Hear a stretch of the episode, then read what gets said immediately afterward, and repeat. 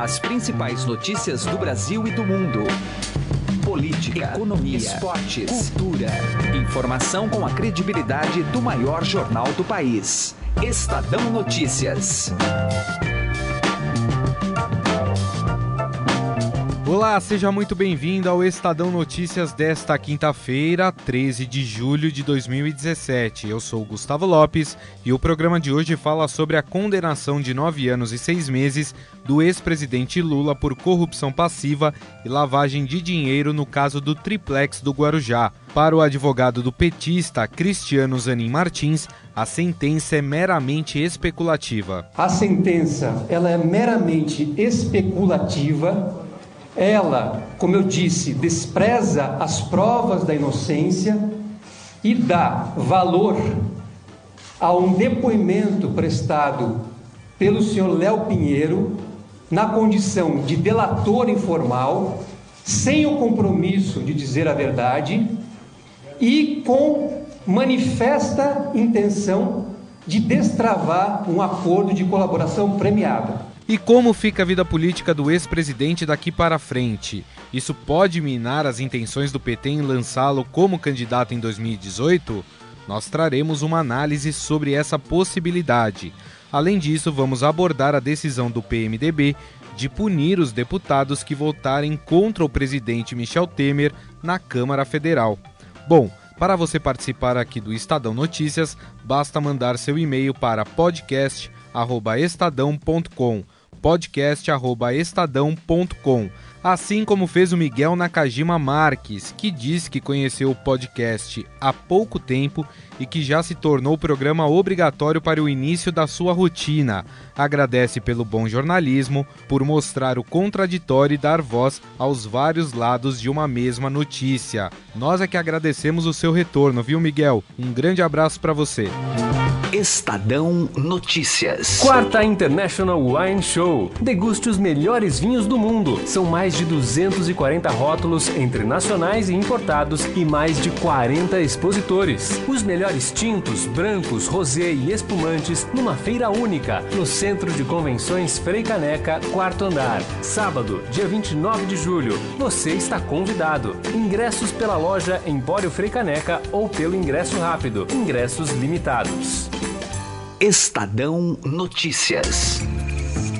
Coluna do Estadão, com Andresa Matais.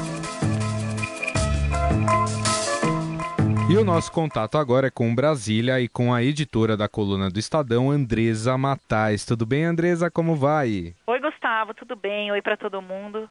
Tudo certo. Bom, a CCJ deve votar, assim se espera, o parecer aí do, do relator Sérgio Sveiter.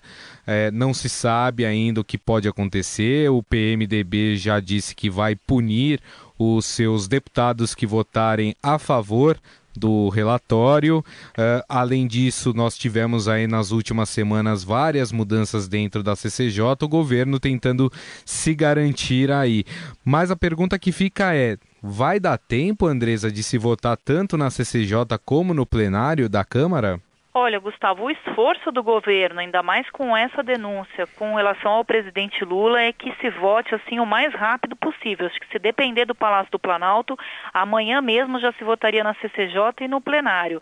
Mas não é isso que vai acontecer. Assim, a programação é, dos articuladores políticos é que talvez não dê tempo de votar essa denúncia ainda no mês de julho. Os deputados estão doentes para tirar férias, a gente vê muitos deles circulando com a família aqui em Brasília, com, com os filhinhos, né, que devem estar tá, é, com toda uma programação de férias aí para cumprir, é, então não estão muito, muito dispostos a ficar aqui o mês todo é, para votar essa autorização, né, para que o Supremo é, processe o presidente é, Michel Temer. Então, é, hoje deve começar a votação na CCJ, ela deve se estender é, até amanhã e talvez na segunda, terça-feira que vai se tentar votar no plenário. Mas uhum. o problema é que para votar no plenário você precisa de um quórum alto de 342 deputados e aí é necessário que a oposição dê uma mãozinha e é tudo que ela não quer dar nesse momento para o governo Temer. Então, os oposicionistas estão dizendo que eles vão estar em Brasília na semana que vem, mas não vão ao plenário para dar quórum.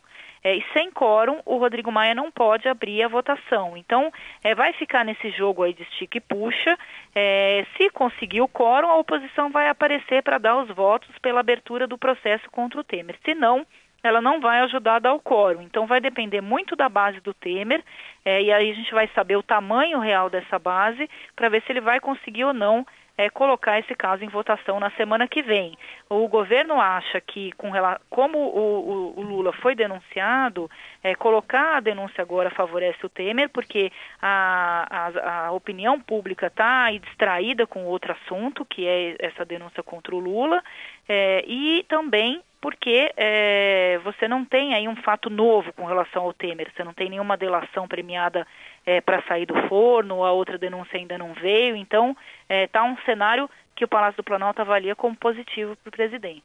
É, aliás, você falou da, denú da denúncia, não, da condenação do Lula, né? A gente observou por, por vários discursos dentro da CCJ, né? Muita gente tocando nesse assunto, falando sobre isso. De alguma forma, Andresa, essa condenação do ex-presidente, ela pode ajudar o presidente Michel Temer?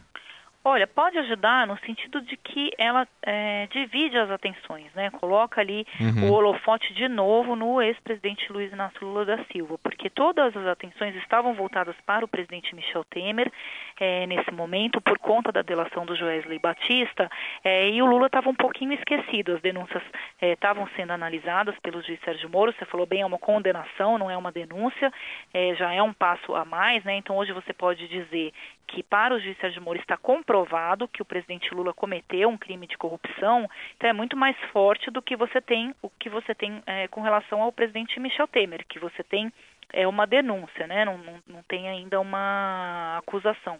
É, desculpa, você tem uma acusação, você não tem ainda uma condenação. Uhum. É, então, nesse sentido, divide os holofotes. Então, para o Temer, é, isso é considerado que o beneficia, porque ele não fica aí é, sendo é, o único personagem político nesse momento que está aí na Berlinda. O Lula voltou e voltou com tudo, né? Esta foi a editora da coluna do Estadão, Andresa Matais, direto de Brasília, trazendo aí as informações dos bastidores da política. E para você acompanhar todas essas informações, você pode seguir a coluna do Estadão nas redes sociais. Tem Twitter, Facebook, Instagram, né, Andresa? É isso. Exatamente. A coluna do Estadão é facinho de nos encontrar. Maravilha, então. E também pelo portal estadão.com.br.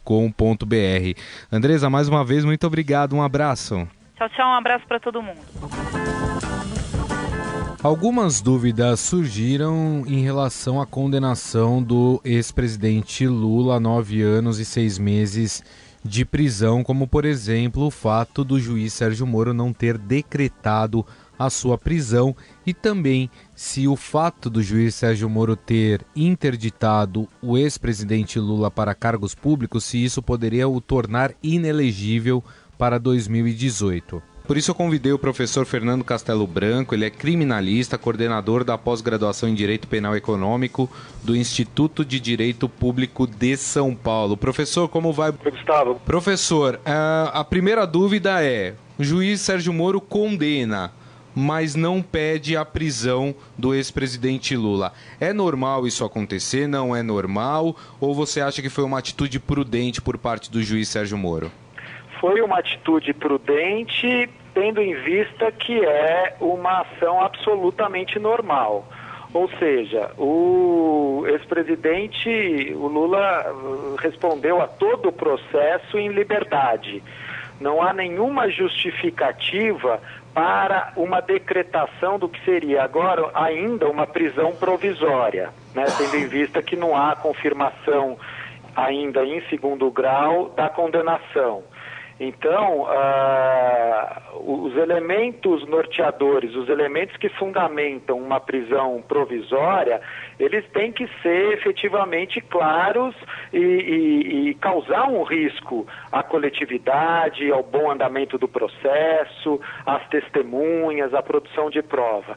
Nesse caso, inexistia uma, essa necessidade. Então, foi absolutamente adequada a não decretação da prisão do, do, do Lula nesse momento processual. Agora, professor, essa foi uma condenação em primeira instância. Provavelmente os advogados vão recorrer, vai para a segunda instância, e aí é a esperança de que essa condenação seja revista. Essa diferença entre primeira, primeira e segunda instância, é, o que o senhor pode analisar em relação ao processo penal? É, de fato, a segunda instância tende a olhar com um pouco mais de cuidado em relação às decisões da primeira instância?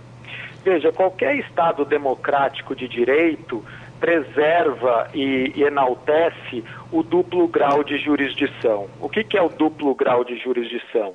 A possibilidade de uma decisão judicial ser revisada né? a possibilidade de ser reanalisada, de ser revisitada, para ver se não há nenhuma incorreção naquela decisão originária. E vejam o cuidado que o legislador toma, né? porque ah, na primeira instância nós temos uma decisão proferida por um juiz singular, ou seja, um juiz da vara criminal, que nesse caso foi o juiz Sérgio Moro. Na segunda instância, já é um tribunal colegiado é? composto por três desembargadores federais, quer por maioria de votos, 2 a 1, ou por unanimidade, 3 a 0, ou vão confirmar essa decisão ou vão reformar no todo ou em parte essa decisão. Então, e claro, são por serem desembargadores federais, não que o juiz Sérgio Moro seja destituído de cultura jurídica, etc., mas tem também o seu tempo de trabalho, o seu conhecimento jurídico. Esses desembargadores têm uma carga eh, cultural jurídica eh, considerável para fazer essa reanálise com as ponderações necessárias. E professor, em relação a 2018, se essa condenação for mantida ou se ainda não tiver uma decisão de outras instâncias em relação a esta condenação, o ex-presidente Lula pode ou não se candidatar?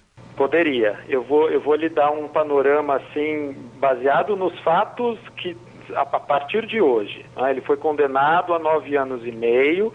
Ele pode recorrer e não tenho dúvida que assim o fará. Né? Esse, essa, essa apelação, esse recurso de apelação vai ser julgado pelo TRF4, que atualmente tem demorado em média um ano para julgar em grau de apelação as, uh, os processos de primeira instância. Então, se nesse meio. E lembrando que o ano que vem teremos eleições. Né? Uh, se esse julgamento não ocorrer uh, no ano de 2018, 2018 né, ou seja, no ano que vem, uhum. e o, o ex-presidente se candidatar, re, se registrar como candidato, ganhar a eleição e for diplomado e assumir no dia 2 de janeiro de 2019, repito, sem que esse julgamento de segunda instância tenha ocorrido e que dele derive uma condenação transitar, uma condenação uh, reafirmando a, a, condenação de primeira instância, ele pode efetivamente assumir a presidência da República. E o processo pelo qual ele responde ficaria suspenso pelo período em que ele fosse o presidente da República. Tá certo. Bom, ouvimos aqui os esclarecimentos do professor Fernando Castelo Branco, criminalista, coordenador da pós-graduação em Direito Penal Econômico do Instituto de Direito Público de São Paulo. Professor, mais uma vez, muito obrigado pela sua atenção. Gustavo, foi um prazer. Obrigado pelo convite. Direto ao assunto, com José Neumann e Pinto.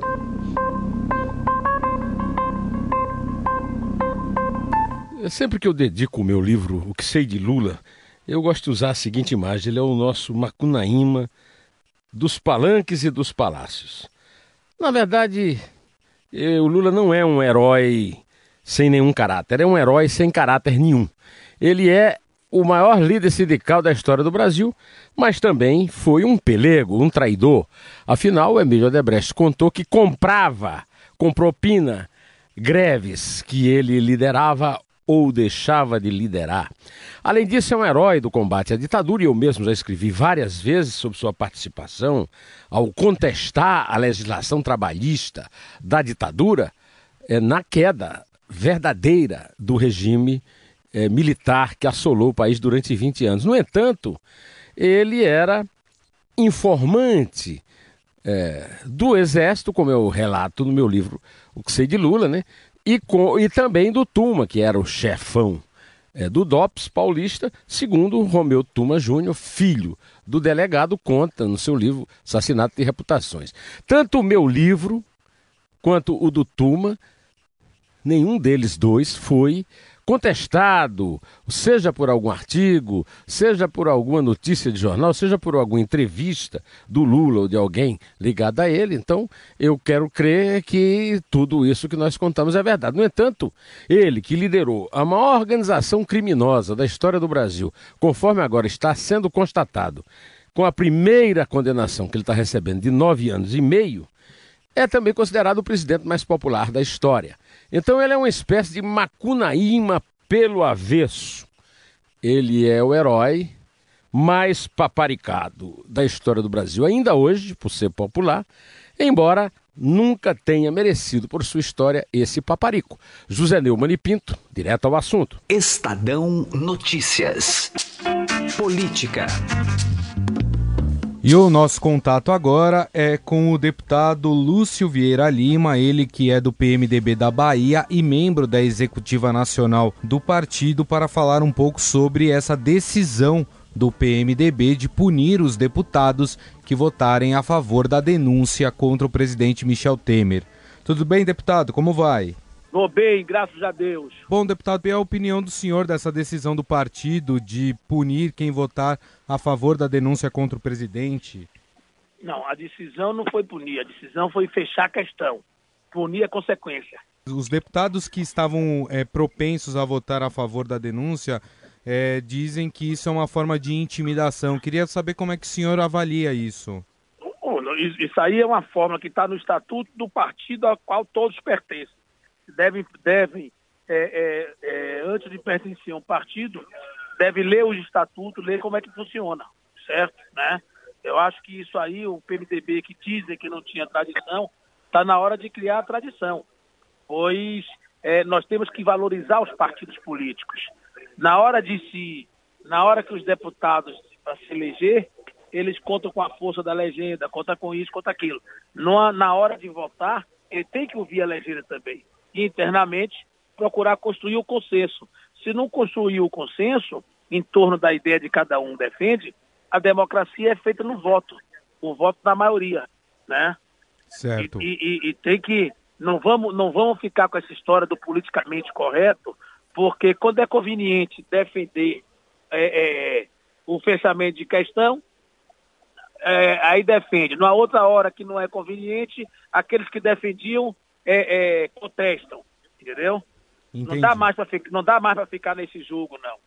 Entendi. E, e, deputado, o, em relação aos deputados que não cumprirem essa determinação do partido, a punição vai ser avaliada caso a caso? Olha, e o, a executiva delegou ao, ao líder Baleia, já agora já ficou decidido que, em termos liminar, a pessoa fica logo suspensa por 90 dias das suas funções no partido. Entendeu? a expulsão ou o que seja, aí deverá ir para o Conselho de Ética, etc. Mas é, de, de imediato, né, já fica é, o, o, líder baleia está com os poderes para comunicar à mesa da casa a suspensão do, do, do deputado do partido. Em relação a essas inconsistências que tem dentro do partido, a gente vê que tem uma ala um pouco mais radical dentro do PMDB que quer tentar se descolar do governo. Como é que vocês têm trabalhado isso internamente com esses deputados? internamente já foi trabalhado. Quando você toma uma, uma, quando você toma uma posição dessa, né, fica claro que que você tem uma maioria no partido, porque aprovar um fechamento de questão não é algo simples, né? Então você tem uma maioria. Aqueles que acham que não concordam, né, tem que procurar um partido que não feche questão, um partido que que eles possam é, votar independente da discussão dentro do partido, né? Porque é importante deixar claro que quando você tem é, quando você tem uma comissão, você é indicado para uma comissão ou alguma coisa, você é indicado porque o partido tem direito àquela comissão. Então não é uma coisa que possa dizer que o PMDB está tomando uma atitude isolada para perseguir este ou aquele parlamentar. Até porque, eu volto a dizer, o fechamento de questão, na verdade, ele protege, protege o parlamentar. Alguns que dizem estavam dizendo que iria votar contra, ele diz que ia votar contra e pedia para a gente para fechar a questão. Porque aí ele pode chegar para o público e dizer, olha, eu queria votar sim, mas não posso, porque se eu não votar eu perco, ser expulso. Muitos daqueles que estão criticando o fechamento, na verdade estão satisfeitos, estão alegres. Nós conversamos com o deputado Lúcio Vieira Lima, que é do PMDB da Bahia e membro da executiva nacional do partido. Deputado, muito obrigado pela sua obrigado atenção, viu? Um, um abraço. abraço Estadão Notícias. Com a aprovação da reforma trabalhista, o presidente Michel Temer se fortalece o cientista político Rafael Mussinhato e o repórter do Estadão Pedro Venceslau conversaram sobre o tema com Emanuel Bonfim. Qual é a sua visão, Rafael, Pedro? Eu, eu, acho que a aprovação dá uma certa sobrevida ao governo Temer, mas a gente não sabe por quanto tempo vai ser isso, né? As denúncias que se somam são muitas, né? E a questão que vai começar a pesar a partir de agora, acho para todos os deputados que vão votar sobre as denúncias contra ele, é o cálculo eleitoral, né? A gente se aproxima de uma eleição em 2018 e isso vai pesar na decisão de cada parlamentar, principalmente para aqueles que tentam aí concorrer a uma reeleição, né? Isso é uma coisa que se aplica tanto à Câmara quanto ao Senado, né? Os parlamentares aí já começando a fazer seu cálculo para ver, para prestar contas para o seu eleitorado, né? Para ver como eles vão se colocar nas eleições de 2018 e muitos deles vão ser cobrados sobre isso, né? Vão ser cobrados sobre qual a posição que eles adotaram na denúncia contra o Temer, né? Então acho que isso pesa na decisão de cada parlamentar e dá uma certa sobrevida, mas acho que é uma sobrevida curta, assim, sinceramente. Você concorda, Pedro? É, eu, eu é, a sensação que dá é que chegou aquele momento do Titanic afundando e o pessoal tocando o violino. né? É, o discurso de todo mundo no Congresso hoje é que eles apoiam a PSDB, por exemplo, apoiam as reformas, não necessariamente o governo. Que inclusive seria melhor para as reformas, essa, essa entidade chamada, chamada mercado diz isso, né? que fosse um outro governo. Por exemplo, todo mundo avalia que a reforma da Previdência já não passa. E a trabalhista passou ontem no grito, né? Teve aquela invasão da mesa diretora pelas, pelas senadoras do PT. Então, é, eu não acho que, sobre, que isso seja uma sobrevida para o governo Temer, embora o governo, obviamente, vai tentar capitalizar isso como uma vitória política. Inclusive, o, o governo Temer agora está com uma estratégia de renovar sua página social no Facebook, pessoal no Facebook, tentar colocar uma agenda positiva e transformar tudo em vitória política. Tanto é que na CCJ, onde vai ser votada a primeira admissibilidade da denúncia da PGR, o placar ele é ainda desfavorável ao Temer, apesar de todas as mudanças que já foram promovidas é, pelos partidos para proteger o presidente. E no plenário também, o, o presidente que sempre se gabou de ter o controle do Congresso Nacional, está tendo muita dificuldade de conseguir o básico, porque ele precisa do básico para se salvar. Ele não precisa de uma maioria completa de dois terços. Ele precisa reunir o mínimo que um presidente precisa ter de apoio, e nem isso ele está conseguindo. O Estadão Notícias desta quinta-feira vai ficando por aqui. Contou com a apresentação minha, Gustavo Lopes, e produção de Diego Carvalho, entrevista de Emanuel Bonfim. A montagem é de Nelson Volter. O diretor de jornalismo do Grupo Estado é João Fábio Caminoto. De segunda a sexta-feira, uma nova edição deste podcast é publicada. Saiba mais no blog Estadão Podcasts. Convido você também a avaliar nosso podcast tanto no iTunes quanto no Android e mande seu comentário e sugestão para o e-mail podcast@estadão.com podcast@estadão.com. Um abraço, uma boa quinta-feira e até mais. Estadão Notícias.